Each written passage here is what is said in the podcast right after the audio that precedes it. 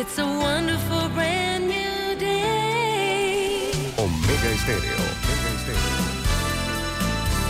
Good morning.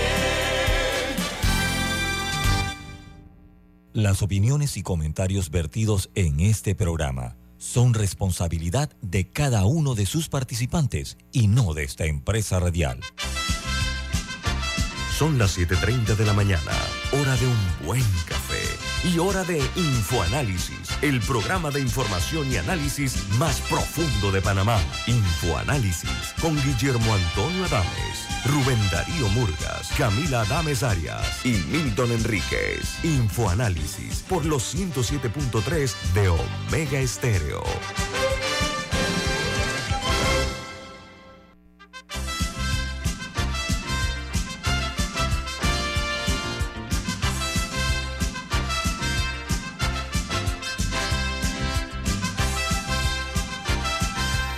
Buen día, bienvenidos. Esto es Info Análisis, un programa para la gente inteligente. Hoy es 6 de enero del año 2023, Día de Reyes.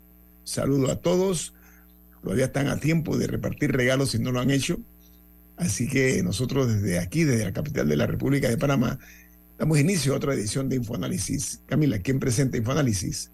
Bueno, aprovecho para decir que con esos dulces o chocolates que les den por el Día de Reyes se pueden tomar un café Lavazza, que es un café italiano espectacular que puedes pedir en restaurantes, cafeterías, sitios de deporte de entretenimiento y les da la bienvenida a Infoanálisis. Pide tu Lavazza ahora también con variedades orgánicas. Oiga, muy buena recomendación, Camila. La felicito. Muy bien ese comercial improvisado. Bueno, amigos, eh, esta mañana tenemos eh, el gusto de tener la participación del doctor en Derecho Rodrigo Noriega. Él es un excelente analista y tantas cosas pasando en el país, pero lo estamos haciendo además con visión de lo que va a pasar, ineludiblemente. Vamos, ya estamos en un año preelectoral por una parte, está lo relacionado a Minera Panamá, latente como un corazón con problemas cardíacos. Eh, tenemos la situación de los, las intenciones que hay de desaflojar los nudos de control en el Estado. Estamos también frente a lo que el doctor Noriega un día denominó el año de Hidalgo, que vamos a hablar de eso también. En fin, tantos temas que nosotros queremos hoy eh, desarrollar con este distinguido invitado. Doctor Noriega, ¿cómo está usted? Buen día. Buen día, don Guillermo, doña Alessandra, doña Camila. Feliz año, feliz Día de Reyes, feliz año, feliz Día de Reyes a toda la audiencia de este programa inteligente doctor Noriega, eh, hay un nuevo eh, elemento, ¿no? Eh, yo sospecho que Minera Panamá, contrario a lo que algunos piensan, no se va a allanar. Ese es un término que utilizan ustedes, los abogados, mucho.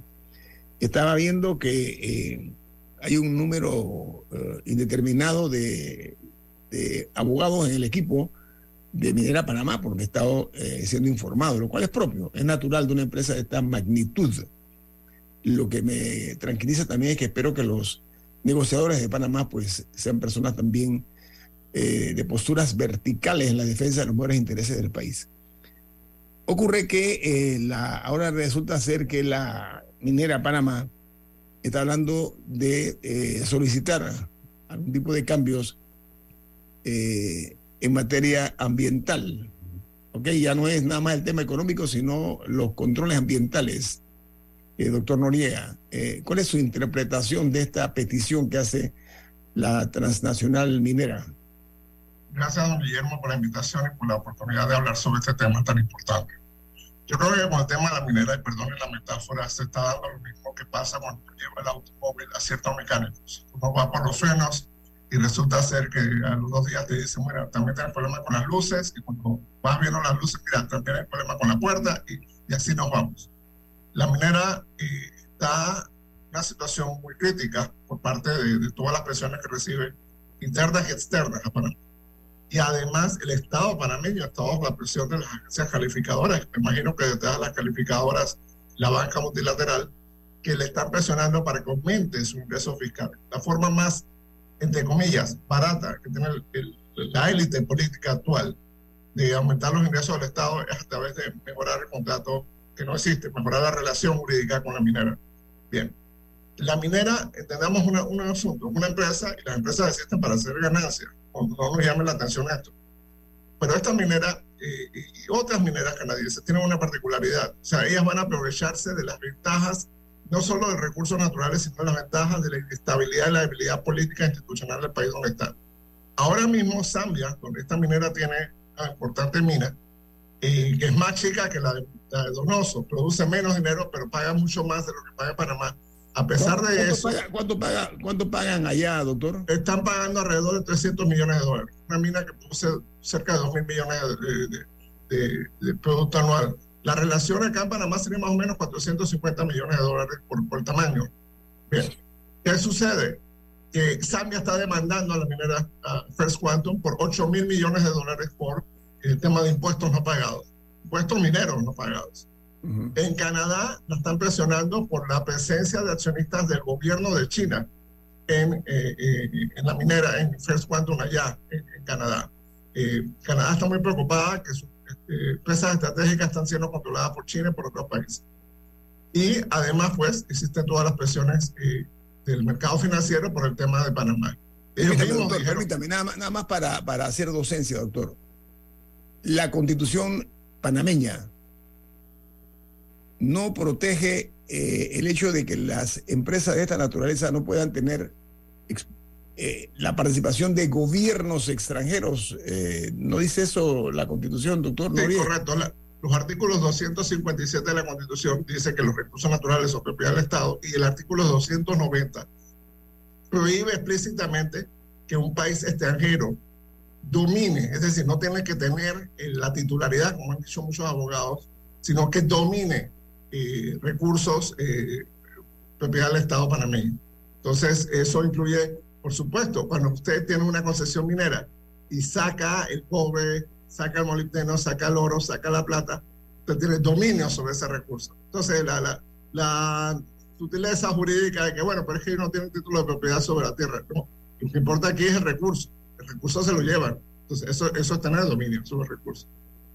Precisamente por allí, doctor Noriega, ¿cómo debería actuar el gobierno panameño, ya sabiendo y reconociendo que la minera ha estado funcionando en Panamá sin un contrato vigente? ¿Qué pasa con todo lo que ya sacaron del país y que no nos han pagado? Bien. Alexandra, hacemos una pregunta excelente. Lo que pasa es que ahora mismo tenemos, vamos a llamarlo así, tenemos un círculo de dos pistas y la segunda pista no tiene, no tiene nadie todavía, ni siquiera el maestro de ceremonia. La primera pista es negociar la nueva relación jurídica, pero la segunda pista, que sería recuperar y revisar la relación jurídica persistente, no se está haciendo. Y hay que hacer auditorías. Efectivamente, vamos a decir algo, este contrato no solo es leonino, este contrato es peor que el tratado G1 Varila. ¿Por qué? Porque fue un, un contrato por 60 años encubierto. Segundo, ninguna persona, ningún funcionario del Estado panameño podía tener acceso a la mina tenían que pedir permiso y esperar dos o tres días que le dieran el permiso. Ahí no había inspectores laborales, inspectores ambientales, ahí no había un solo químico que dijera, ah, en este embarque están llevando 10% de cobre, están llevando 20% de oro, están llevando 30% de molibdeno. Nadie, nadie del Estado panameño hizo eso y lo ha hecho por 25 años desde este contrato. Entonces tenemos que tener en cuenta que el que ha estado en falta ha sido el Estado panameño, la institucionalidad panameña. Todo el mundo se va a aprovechar de Panamá y entendámoslo tanto la élite empresarial como la, élite internacional se van a aprovechar de Panamá porque si es algo que dice la legislación de Panamá, bueno, ese es el problema de Panamá. Entonces, eh, yo creo que es un momento importante para que el Estado ponga todas las fichas sobre la mesa, unas fichas de, de institucionalidad, unas fichas de participación económica, unas fichas de protección ambiental, unas fichas de seguridad jurídica para el Estado panameño. Pero doctor, eso me lleva a reformular la pregunta que le presenté al inicio. Y es que ahora la empresa minera Panamá está pidiéndole al gobierno algunos cambios eh, en el tema ambiental. O sea, estoy hablando de, de, temas ambientales, ya no es nada más la parte pecuniaria, la parte del dinero, ahora es el tema ambiental. Y ahí está el riesgo en base a lo que usted acaba de señalar cuáles son los controles que ha establecido la República de Panamá para asegurarnos que no se esté dañando el medio ambiente de una forma de un impacto negativo, doctor Noriega. Don Guillermo, esa es una pregunta que es la esencia de este, de este problema jurídico. Para empezar, en Canadá no hay una sola mina metálica a cielo abierto, así que los canadienses no tienen experiencia con esto. En el trópico, en el mundo, no hay una sola mina metálica a cielo abierto. Sí, en Zambia hay una mina, sí, pero es una parte desértica de Zambia. Está prácticamente pegada con el desierto del Gobe. Aquí en Panamá Eh, en, bosque- en bosques tropicales, doctor. Hay que Bosques decir. tropicales que son de las zonas más húmedas del planeta. Panamá es el quinto sitio más húmedo del planeta, donde más llueve en el planeta Tierra. Y bueno, ahí estamos haciendo minería. Y no en llanos, gente. Estamos haciendo una zona topográfica muy irregular. Entonces, ¿qué quiere la mina? La mina quiere más tierra. ¿Por qué quiere más tierra? Porque quiere más mineral. Segundo, eh, quieren que el Ministerio de Ambiente y la institucionalidad ambiental mire al otro lado, en temas de agua, en temas de desechos, en, temas, en otra serie de temas de, de la propia operación minera. Cuidado que en el uso de químicos peligrosos. Cuidado en el uso de químicos peligrosos. que envenenan el agua, ¿no? En- Envenenan las fuentes líquidas, ¿no? Que envenenan las fuentes líquidas y envenenan la capa de suelo. Guillermo. Así es. Así ¿Qué es. pasa? El viento sopla, sopla durísimo. Cualquiera que ha estado en el Caribe panameño sabe que el viento sopla durísimo. Imagínese que usted tiene una capa de químicos peligrosos que le echa encima de la tierra. Sopla el viento. Ese polo va a ir a dar a las finquitas que hay por ahí cerca, a los poblados que hay por ahí cerca, a los ríos que hay por ahí cerca. Entonces va a tener una mortandad de, de- de peces, de, de animales y encima enfermedades muy letales para la gente. Entonces estamos hablando, cuando usted habla de flexibilización ambiental, usted está hablando de que usted no quiere las reglas que existen. Y déjeme decirle algo como especialista en el tema. Las reglas que existen en Panamá son ya demasiado flexibles. Entonces, cuando usted está diciendo, ni siquiera esas reglas me sirven, eh, estamos hablando de actividades sumamente peligrosas.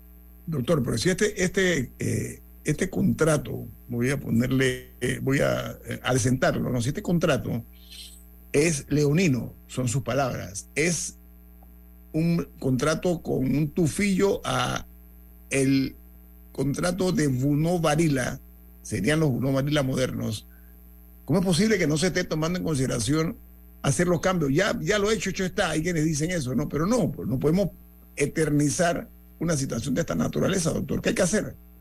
Claro que no, don Guillermo. Mire, yo he sugerido públicamente dos cosas. Uno, como también lo ha dicho don Milton Enríquez, eh, uno, convocar una licitación internacional. ¿ok? Y dos, buscar un aliado, ya sea interino, permanente para este tema, en la compañía, en la Corporación del Cobre de Chile. Esa es la empresa estatal de cobre, es la empresa de cobre más grande del mundo y una empresa estatal chilena. No tiene los mismos parámetros que una empresa eh, privada canadiense, porque tiene ot- otros criterios más sociales, más públicos. Y ellos pueden ayudarnos, ellos pueden asesorarnos, incluso pueden ayudarnos a gerenciar la mina, llegado el caso. Eh, es posible, por ejemplo, para que tomemos en cuenta el tema. El año pasado, el año antepasado, 2021, la mina tuvo ganancias por 1.500 millones. Y dependiendo de la fuente de formación, pagó de 52 a 60 millones de dólares al Estado panameño. Bien, eso es aproximadamente, bueno, eh, un poquito más de, de- de 3 a 4%, eh, tomando en cuenta ciertos pagos y ciertos, eh, ciertos desembolsos. Si el Estado panameño fuera co-dueño de esa mina, tiene por qué serlo si es el dueño de los recursos naturales, 50% de esos 1.500 millones de dólares serían los ingresos del Estado. Estamos hablando de 750 millones de dólares. Con eso usted definitivamente empieza a resolver problemas graves en este país como se- seguro social, educación, en fin, a lo que quiera apuntar esos recursos. Y mejora la situación fiscal del Estado y mejora la relación con, con la minería. ¿Qué, qué argumentos están enarbolando en este momento? Bueno, el precio del cobre está bajando. Sí, pero ustedes mismos, la mina, ha dicho que ellos hacen ganancias mientras el cobre esté arriba de 2.75. Pero aparte, ellos sacan molibdeno. El molibdeno, la última vez que revisé esta semana, estaba a 47 mil dólares la tonelada. Ellos sacan molibdeno, no se habla de molibdeno. El oro anda, anda por el cielo, 1.700, eh, casi 1.800 dólares la onza. La plata también ha subido. Entonces, eh, no hablamos de esa discusión. No, no, no, es que el cobre bajó y bueno, después, no, tú estás sacando molibdeno. Doctor, no se me los salga- celulares. Doctor, doctor, no se me salga de, no se me salga de ahí de ese tema. Quiero retomarlo después del corte comercial. ¿Sabe por qué? Claro que sí. Porque aquí han aplicado el concepto de los españoles, los espejitos. Aquí el, único, Correcto. el único espejito que sacan es el del cobre. Están extrayendo otros metales, como usted bien dice, incluido el oro, que es de un precio casi que estable y que tiende al alza generalmente. Vamos a hablar de eso y del poco interés demostrado por algunos panameños que no sé por qué tipo de razones son aviesas o son razones de negocio o lo que sea, insisten en defender más el beneficio de la minera, en este caso de la empresa, que los intereses de la República de Panamá. Aquí vemos esto como algo liviano, algo trivial, y no lo es. Aquí está la fórmula, si se negocia bien, para resolver muchísimos de la problemática que enfrentamos como país. Viene más aquí en Info Análisis. Este es un programa para la gente inteligente.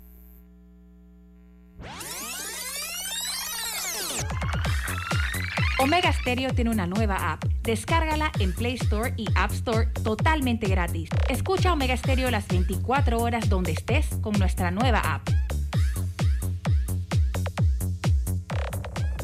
Omega Estéreo, cadena nacional. Ya viene InfoAnálisis, el programa para gente inteligente como usted.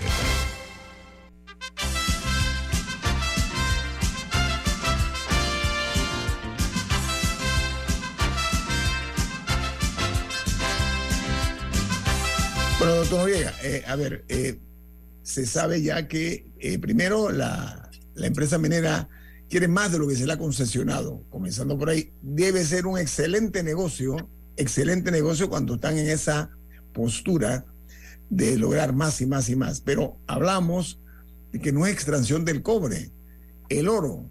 ¿Usted tiene información de cómo se extrae el oro? sí, doctor Noriega?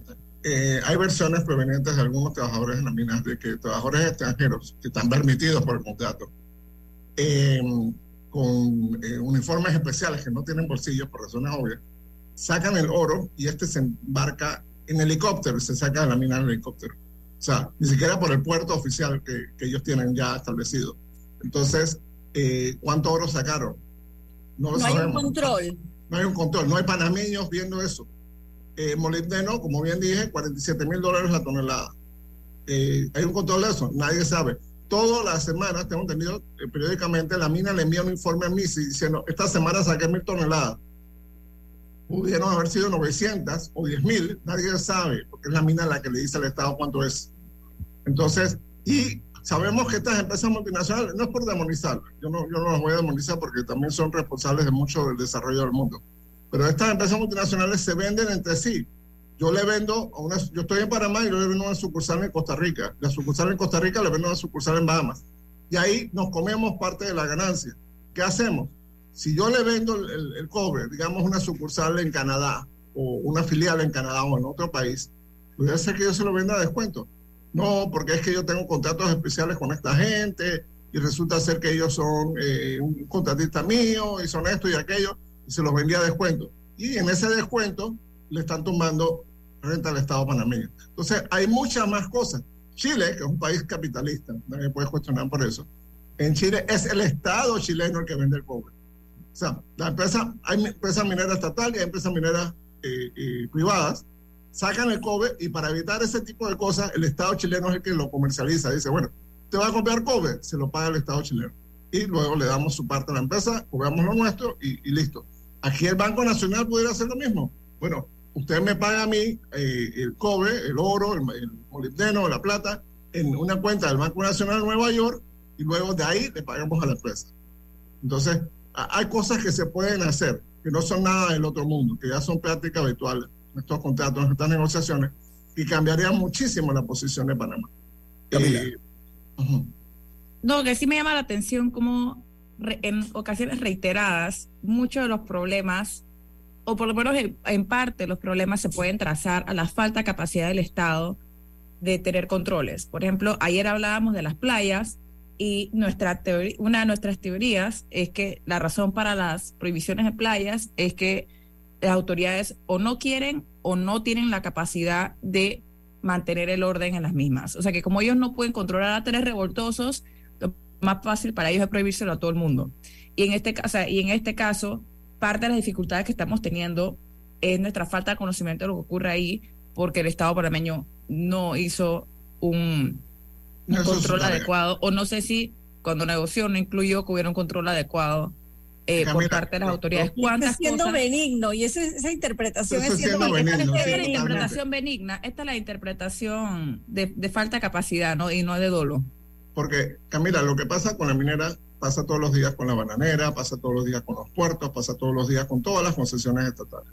Dime tú cuántos auditores del Estado panameño están viendo los puertos, están viendo las compañías de telefonía en las que el Estado tiene eh, la mitad de las acciones, están viendo las compañías eléctricas, no lo están haciendo. Mira todo el problema que hay en Panamá y oeste con, con el tema de la electri- electricidad. 25, 26 años después de la privatización, todavía tenemos los mismos problemas de electricidad. Entonces quiere decir que las empresas no han cumplido con el contrato. ¿Quién está No, y del eso? agua, del agua. También. agua, O sea, entonces- ¿quién, vigila, ¿Quién vigila los cisternas? Entonces, ¿quién vigila el tema de, lo, de, lo, de, de la recolección de basura por parte de, de- empresas privadas? O sea, hay un montón de temas donde el Estado simplemente eh, se hace una prerrogativa a la gente que captura el Estado, digamos, los, los políticos de turno. Vienen, yo vengo con mi paquete de donantes y mi paquete de negocios y negociados. Pasamos las normas, eh, aprobamos esto y bien, pues hicimos nuestro negocio, le cumplimos a nuestros donantes, a nuestros socios y, y ya, pues la responsabilidad es de otro y que- el otro vaya y se mete sus propios negocios. Entonces, eh, en eso se ha convertido el país. Negligencia total, al final, no es negligencia. Doctor, hablando Alexandra, de- nosotros no podemos hacer un negocio en el que no tenemos nadie que supervise ese negocio. es, Si yo te digo a ti, vamos a abrir un hotel, Alessandra, pero tú pones todo el dinero, todos los recursos, pero yo soy el que te dice cuánto dinero estamos haciendo, soy el que te paga tus utilidades, y tú no puedes venir al hotel, tú no puedes venir al hotel, me tienes que pedir permiso dos días antes. O sea, ¿Eso qué es? ¿Eso qué No, es? Lo que pasa es que en estos casos uno piensa mal y, tiende a acertar, porque no puede ser tanta negligencia. Hay que estamos hablando de, de demasiado dinero, hay demasiados intereses de por medio y, y hay que pensar mal, no, no queda de otra. Camila, por ahí hay, Eh. eh, perdón, Alessandra, por ahí hay políticos que dicen que ellos no sabían que había COVID allí, pero por Dios, el PNUD entra un informe de varios tomos a Panamá, al gobierno de Marco Río, diciéndole que en Cerro Colorado no sabía COVID. Y sobre ese informe empezó la negociación de Río Tinto, de, de Cerro Colorado y todo lo demás, y después esta negociación. O sea, eso lo sabía el Estado panameño 25, 26 años antes de empezar este contrato ley. Oiga, y hay muestras, hay huellas, hay todavía eh, heridas no cerradas, no subsanadas de desarrollos mineros que se han dado aquí en Panamá, donde han quedado nada más eh, desastres, ha quedado nada más eh, la tierra en una forma brutalmente desnuda después de este tipo de negocios. Aquí hay que tener control, estoy de acuerdo, todo depende de los controles y que nos paguen lo justo, doctor Noriega. Ahora, voy a, dentro de ese contexto, a referirme a los controles que debe tener el Estado eh, panameño. Hay una ley que es la 351 del año pasado, 2022, que reforma la Contraloría. Le voy a hacer la pregunta corta. ¿Qué opinión le merece eso? Pero sobre todo que el Contralor, conforme a la misma, tenga una palabra que se llama discrecionalidad, que es un estadio muy ancho y muy extenso, y darle ese tipo de beneficios a una persona puede tener No, consecuencias, doctor. yo le voy a decir algo. Desde José Barría y quizás con la excepción de Dani Cujía, que no hemos tenido contralor en este país. Lo que hace esa ley es formalizar eh, el certificado de función de la, de, de la función de- principal de la Contraloría, que es la de velar por el- la buena salud de las finanzas públicas. Esta ley es una ley para el año Hidalgo. ¿Por qué? Porque le quitó la responsabilidad a los auditores y fiscalizadores de la Contraloría por los chanchullos que hagan los políticos. Antes, si yo era un auditor de la Contraloría, un fiscalizador, como se llaman, y bueno, viene el ministro y dice, "Eh, agarra y vamos a comprar estos 10 carros a, a este amigo mío, que valen, valen 20 mil, pero yo le voy a pagar 50 mil dólares cada auto.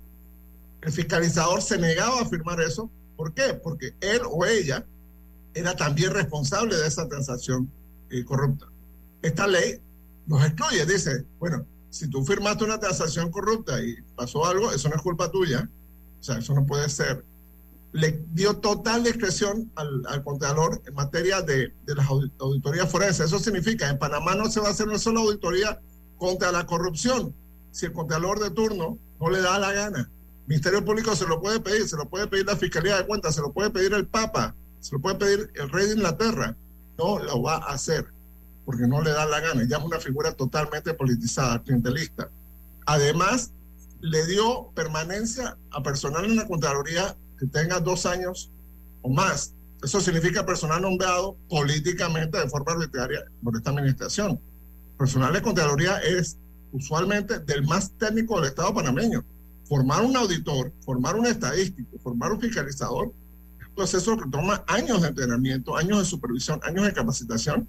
Y usted de un plumazo le dio esa estabilidad a gente que, que llegó embochado a, eh, con, con, el actual Contralor. Hace, Doctor, hace pero, pero, hay otra cosa, perdón que le interrumpa, quiero ganar tiempo. Hay otra figura que es la que los funcionarios que tienen que ver con eh, o que actúan en materia de control previo y control posterior no van a ser considerados empleados de manejo. ¿Qué implica eso desde el punto de vista legal, doctor Noriega? Eso básicamente los excluye de la responsabilidad penal y la responsabilidad eh, eh, de, de, la jurisdicción de cuentas. Ajá. ¿Qué pasa? Si yo soy un funcionario de manejo, y funcionario de manejo es bastante, desde la cajera de los bancos, la persona que recibe el cónsul que cobra eh, tarifas en, en, el extranjero y por supuesto los, los funcionarios, eh, hasta el, esta ley, la, la, la, ley 351, los eh, fiscalizadores, auditores de la Contraloría eran funcionarios de manejo. Eso significa que ellos tenían, eran responsables solidariamente por eh, acciones de mal manejo negligentes, culposas o dolosas en los fondos públicos, en los bienes públicos. Entonces, por eso es que el funcionario de Contraloría se resistía. Era, era un corsé contra la corrupción muchas veces no funcionó porque los contadores no, no les interesaba, pero eh, eso le daba un, mandato a ellos, le daba una, una, obligación de, de, buena conducta. Se lo quitaron. Las auditorías forenses, las auditorías que se necesitan para saber si los funcionarios se han enriquecido, las hace la Contraloría. No, ya no las va a hacer. Ya no las va a hacer porque si el contador no le da la gana, no las hace. Entonces, no puede ser que una herramienta tan importante para el control de las finanzas públicas, para la lucha contra la corrupción, ha caído presa a lo que Benicio, Cristiano y Gerardo Solís le, le, les dé la gana por determinar. Eso no, no es posible. Doctor, y un minuto. En un año electoral, don Guillermo, esta es, la idea es, fundamental. Es, Esto es el año de Hidalgo. Esa este es la pregunta. el año de Hidalgo. Entonces, si usted pregunta. quita los controles de la Contraloría, ¿qué significa eso? Para robar. Doctor, para robar descaradamente. Me adelantó la respuesta a la pregunta que le iba a formular en un minuto. ¿Qué lleva a pensar que se dé en este momento, un año preelectoral, este tipo de medidas? Esa era la pregunta que usted me contestó en anticipado. Es sospechoso, ¿no? Totalmente, totalmente. Si usted le quita la responsabilidad a los fiscalizadores, si dice que el fiscalizador o el auditor de la Contraloría no es responsable por lo que firma, uh -huh. en ninguna parte del mundo se da eso, en ninguna parte del mundo civilizado, quiero decir, eh, no es responsable de lo que firma. Si el contralor puede cerrar y abrir auditorías cuando le da la gana. Encima lo vuelve un, un arma política. Lo, yo le voy a ver una auditoría a Romulo Rux, a Ricardo Lombard, a Ana Matilde Gómez, a quien me dé la gana.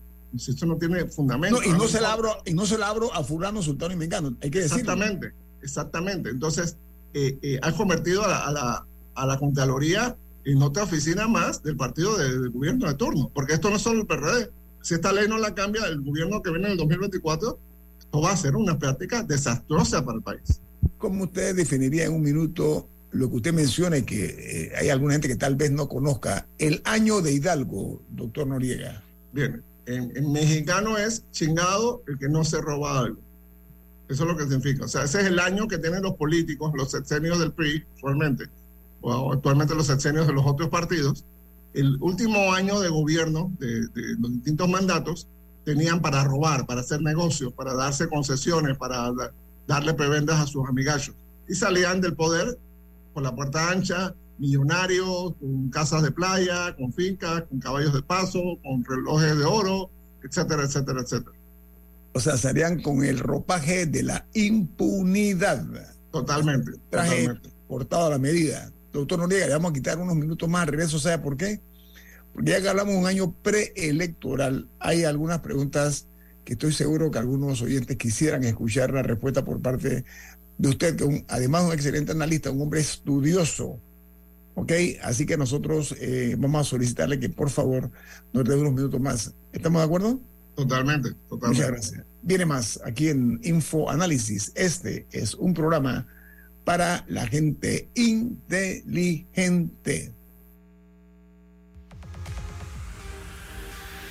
Omega Stereo tiene una nueva app. Descárgala en Play Store y App Store totalmente gratis. Escucha Omega Estéreo las 24 horas donde estés con nuestra aplicación totalmente nueva. Omega Estéreo, 24 horas en FM Estéreo. Ya viene InfoAnálisis, el programa para gente inteligente como usted.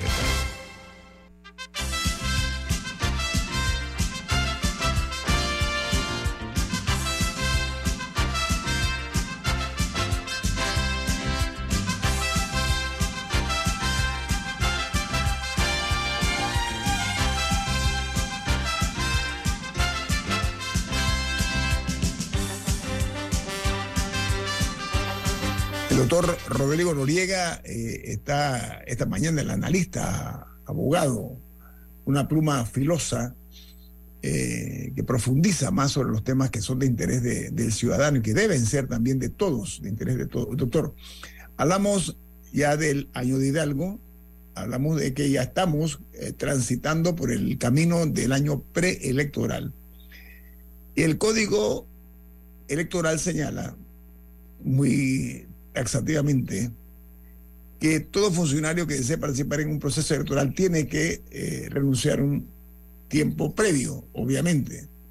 El presidente de la República, presidente constitucional del país, advirtió, ¿ok?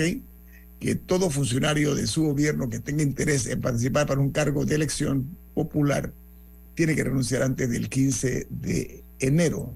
En pocas palabras, unos ocho o nueve días de aquí a allá. Doctor, eso eh, hay mucha especulación acerca de que hay tal o cual que tiene interés en esto o lo otro. En su opinión, eh, doctor Noriega, dejar un cargo para eh, encaminarse por una aventura electoral no es fácil, ¿verdad? Tiene que ser bien pensado o, o es una decisión que la gente toma a veces en un momento de poder donde creen que tienen todo consigo para lograr ese tipo de objetivos, doctor Noriega.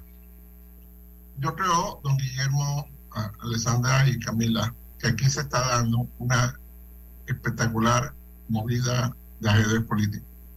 ¿Por qué? Porque esto fue una determinación del gobierno de Cortizo, acelerar la salida de los funcionarios que iban a entrar en campaña. Entonces, Sí, pero ¿qué obliga- beneficio tiene, doctor? Pero qué, la jugada cuál es para tratar Bueno, de entender? los obliga a poner sus cartas sobre la mesa. Si tú no te vas el 15, quiere decir que tú no vas a ser candidato. Después no puedes venir a decir que, que, "Ah, yo quiero ser candidato para Y. No, no puedes.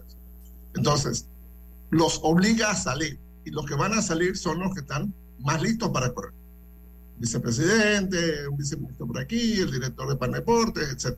El director del IFARO, en fin. Entonces, esos son los, digamos, los, favoritos, los fuera de las apuestas de- del Ejecutivo. Entonces van a salir a hacer campaña con Gaby Carrezo. El que no estaba listo o que no estaba en condiciones o que todavía estaba haciendo sus consultas se quedó.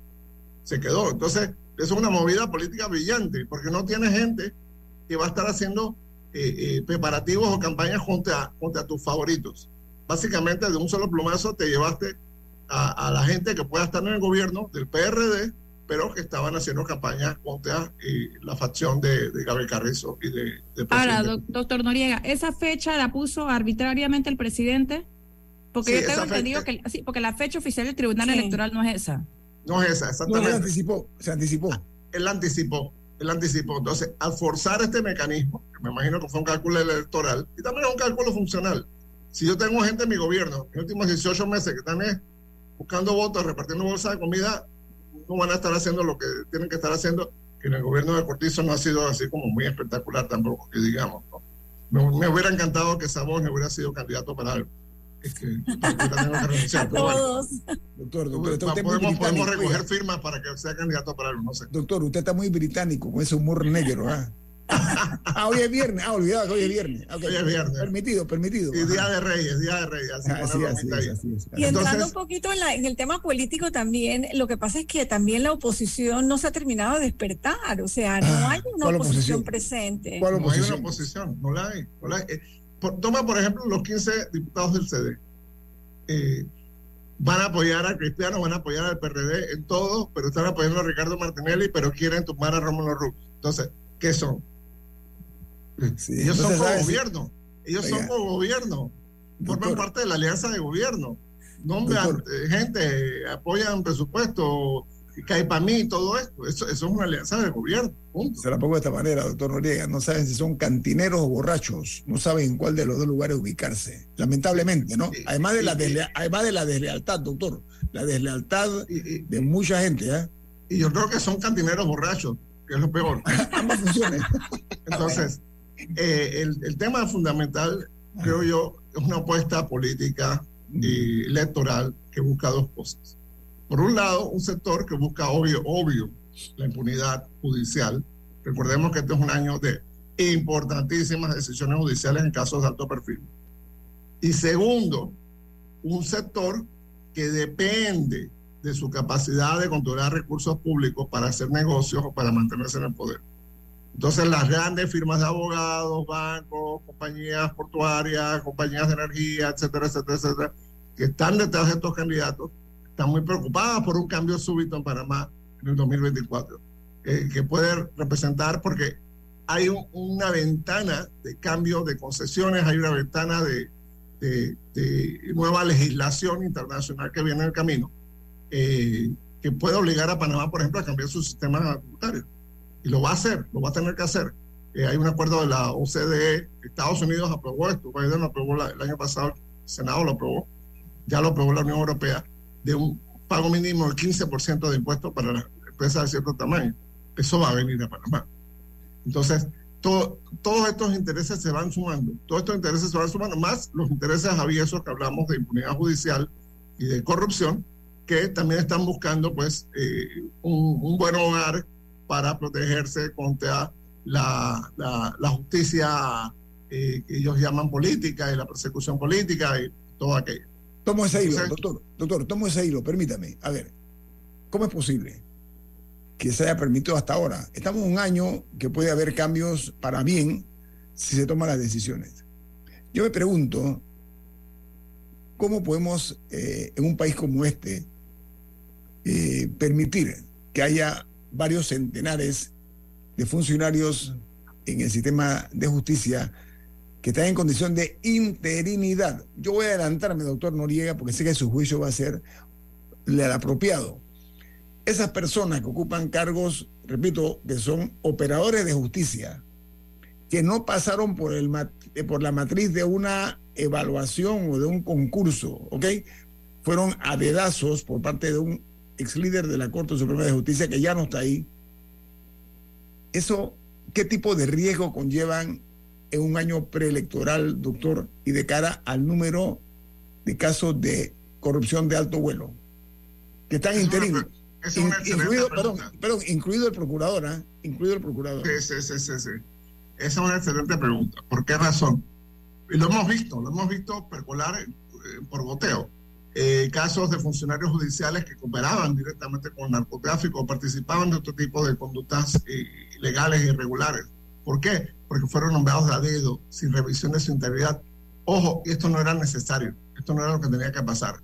El sistema penal acusatorio se aprobó en el 2008 y en el 2016 la Corte Suprema de Justicia, con algunos de estos personajes infames, eh, hizo la, la nominación de todos estos funcionarios del sistema penal acusatorio de a dedo, más de 900 funcionarios del sistema penal acusatorio, nombrados de a dedo, cuando eso se podía haber hecho por concurso con suficiente tiempo de antelación. Pero el riesgo, doctor, el riesgo, la pregunta es el riesgo de que estén en esa condición de inseguridad laboral.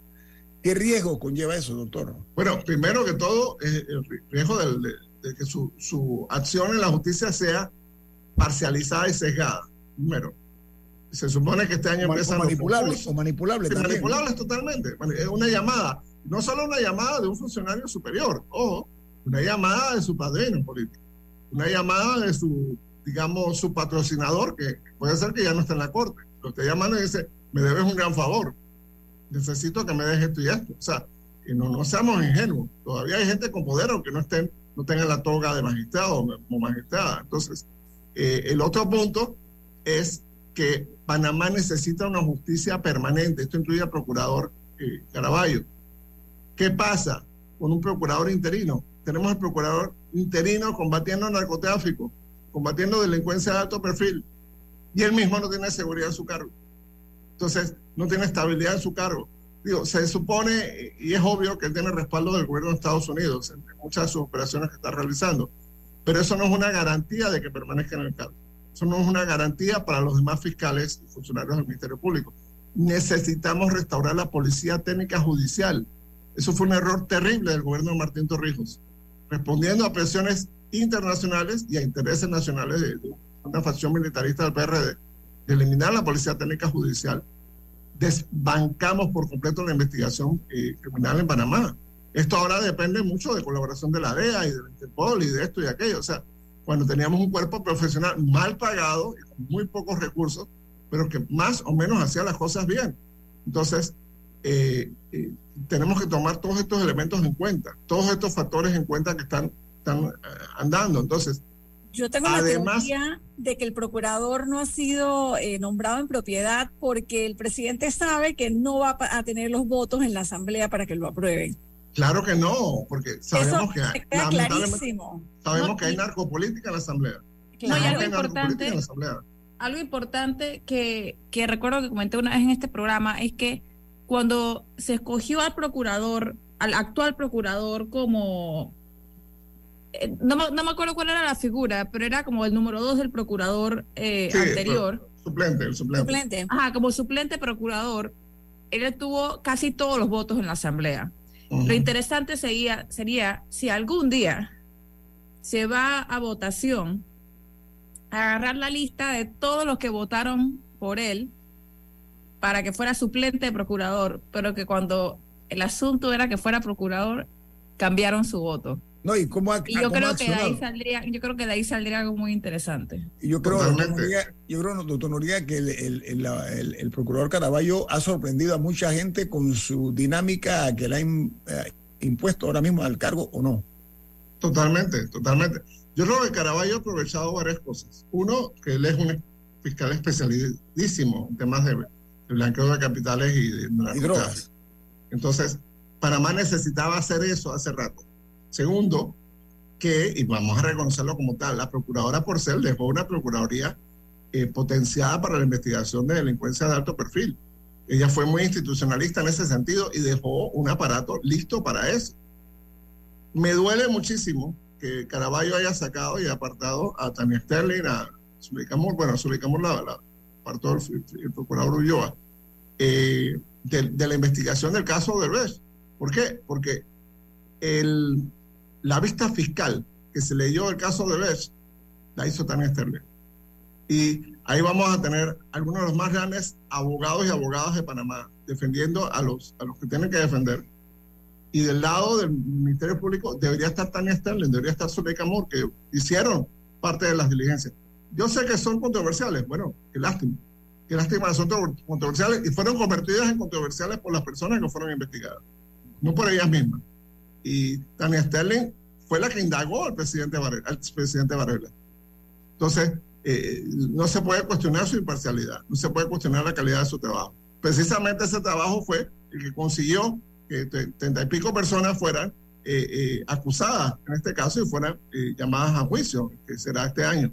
Precisamente ese, ese punto lo quería traer a la mesa porque, porque sé que el doctor Noriega ha seguido de cerca el caso de Brecht y el caso además de los hijos del expresidente Martinelli, que dicho sea de paso, eh, están eh, por regresar a Panamá a, finales de este mes y se habla de una fianza eh, para cada uno de ellos de 7 millones de dólares. Entiendo que el Ministerio Público ha apelado a esa a esa posibilidad de que, de que reciban esa fianza. ¿Cómo evalúa usted eso y qué podría pasar allí, doctor Noriega? Noriega, a, petición de una dama, una pregunta tan interesante y del momento estoy seguro que usted va a querer dar la respuesta que se merecen nuestros oyentes, que son personas inteligentes y bien educadas. Así que le voy a rogar una vez más que nos acompañen en el siguiente bloque con esa pregunta que le ha formulado la señora Ciniglo, ¿sí? Correcto. Viene más aquí en Info Análisis, un programa para la gente inteligente.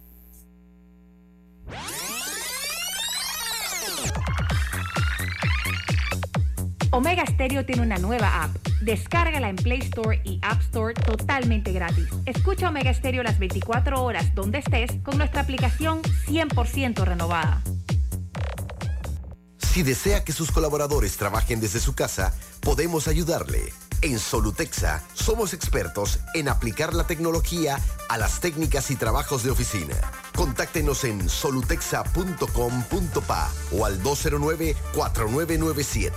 Solutexa.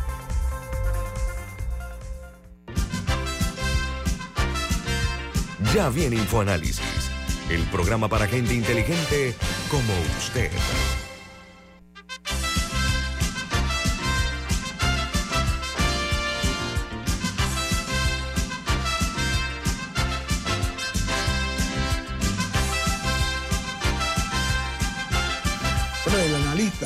Abogado, doctor en Derecho, Rodrigo Noriega, y amigo de esta casa, hoy nos, nos distingue. La verdad que es un honor tenerlo aquí, doctor Noriega, y se aprecia mucho sus aportes.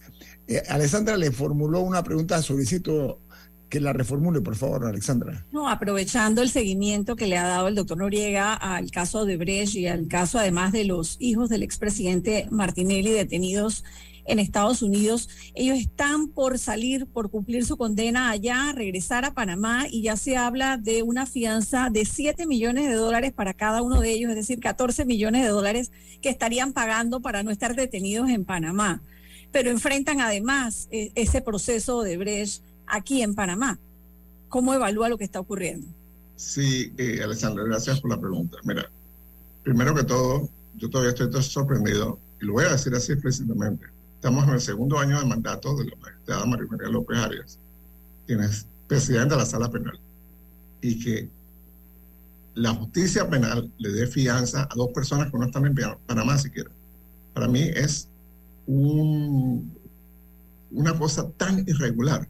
Que se lo hayan dado durante la pandemia era peor, pero ahora, eh, eh, sin ni siquiera presentarse para... Es que ellos vienen el 21, el 22, el 25, cuando sea, ellos, ellos van a venir.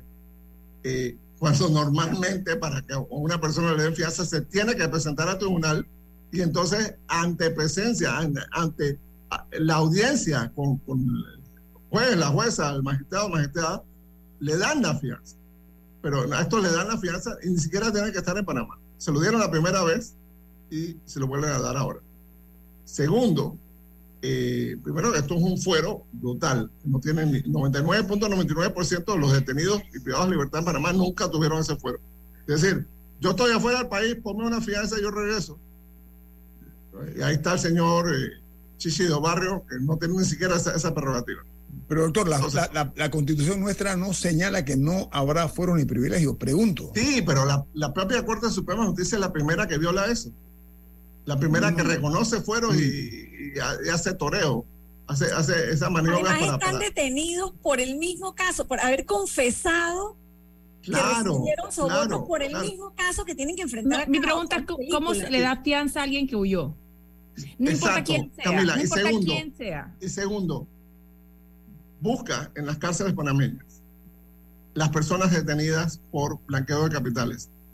A ninguna le dan fianza, a ninguna le dan libertad condicional, a ninguna le convierten la pena. Esta gente las recibe, están, como dice Alessandra, ya confesaron, fueron condenados en Estados Unidos por blanqueo de capitales y blanqueo de capitales en favor de su papá, por el caso de Bech. O sea, y lo están llamando a juicio por el caso de Bech en Panamá. Bueno, ¿por qué? O sea, por inocentes blanqueo de no son capitales. porque ellos ya aceptaron que son culpables. Partimos de ese principio. ¿no? Entonces, ya, ya ni siquiera presunción de inocencia con respecto a, a, a, a si recibieron o no recibieron el coima. Ya, ya ellos lo reconocieron, ya ellos lavaron dinero de, de eso, lo reconocieron en Estados Unidos, pagaron su pena por eso. Y entonces con esa muy- misma plata que lavaron van a pagar la fianza. Bueno, eh, hasta ya no sé. Pero el tema es que ¿Cómo paga eh, 7 millones la justicia es demasiado permisiva y esa es una señal para mí eh, problemática. La justicia es demasiado permisiva.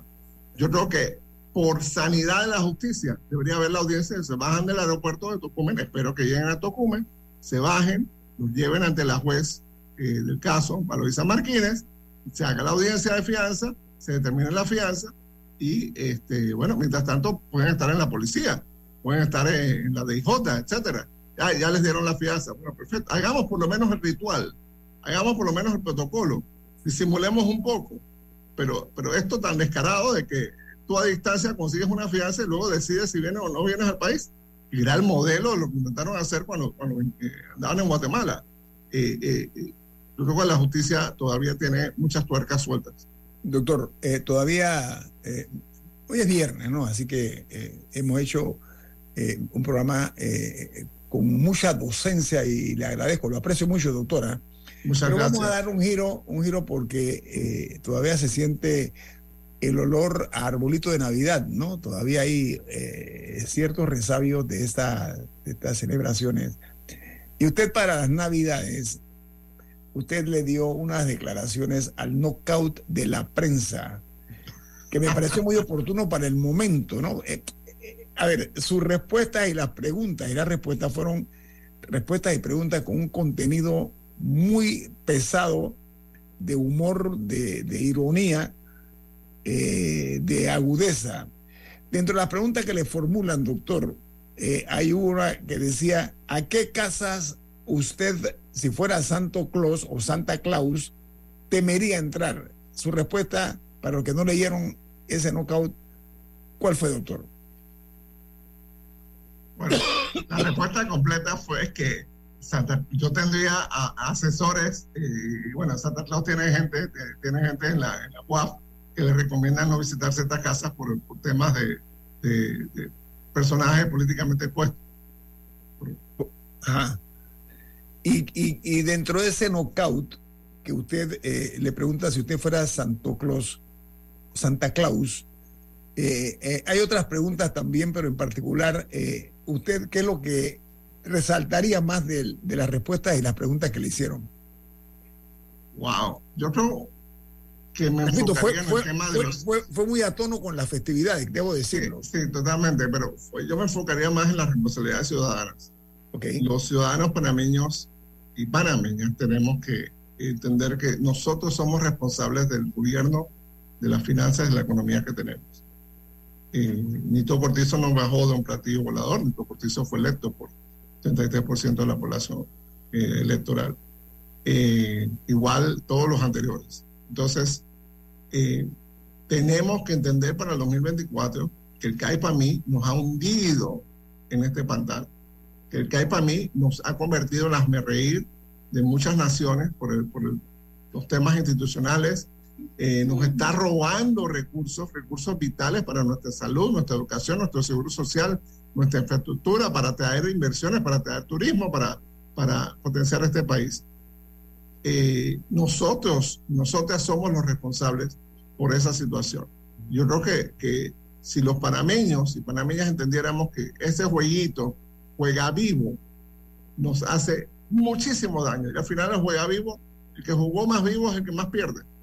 Eh, y que eh, el que juega limpio le va más lejos y, y puede llegar mucho más lejos y le va mucho mejor. Entonces, yo, yo creo que, que esa sería mi esperanza para el año 2023 y sobre todo para mayo del 2024. Que la gente entendiera que jugando limpio nos va a ir mucho mejor a todos los panameños y a todas las panameñas. Doctor, ya el mundo nos mira, ya no es como hace 10 años que lo que pasaba en Panamá se quedaba en Panamá.